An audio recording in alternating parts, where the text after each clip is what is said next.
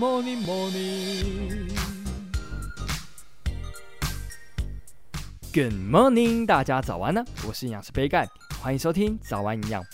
大家平常有没有因为课业或者是工作导致压力大而焦虑呢？今天杯盖要来分享帮助缓解压力的八种食物。如果平常压力大的话，不妨可以试试这些食物哦。那首先第一个食物就是抹茶。抹茶含有一种成分叫做茶氨酸，在一项为期十五天的研究中，三十六位受试者每天吃含有四点五公克抹茶粉的饼干，跟安慰剂组相比，他们的唾液阿法淀粉酶大大的降低。那唾液中的阿法淀粉酶，它是一个我们人体压力的指标，当压力大的时候，阿法淀粉酶就会增加。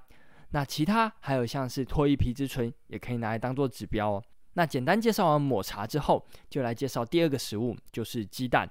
鸡蛋除了富含蛋白质，还含有一个营养素，叫做胆碱。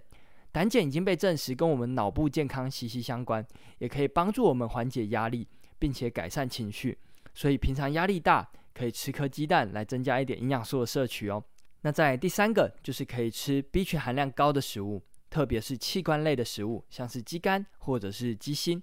B 群跟神经传递物质，像是多巴胺或者是五羟色氨酸的生成是有关的，也与情绪调节有关，所以补充 B 群是有帮助的哦。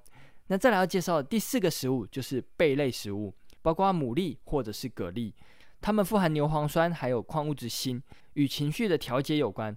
如果平常少吃的话，可以多吃一点。那在第五个食物就是鱼类。在很多集节目中，杯盖都有建议大家每周一定要吃一到两次的鱼，主要呢就是增加 Omega 三脂肪酸的摄取。Omega 三脂肪酸除了跟心血管疾病有关之外，与大脑的健康也息息相关，可以帮助调节情绪、缓解压力。那再来第六个食物呢，就是大蒜。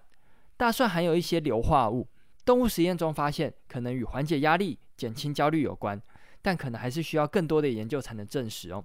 那再来第七个食物是坚果，一样，杯盖在很多集节目都有说，每天一定要吃一份的坚果，主要就是增加好油、矿物质以及维生素 E 的摄取，其中维生素 E 又跟情绪调节有关，所以非常建议大家每天都要吃一份的坚果。那一份坚果是多少呢？大家可以比一个大拇指，自己大拇指长度就是一份坚果哦。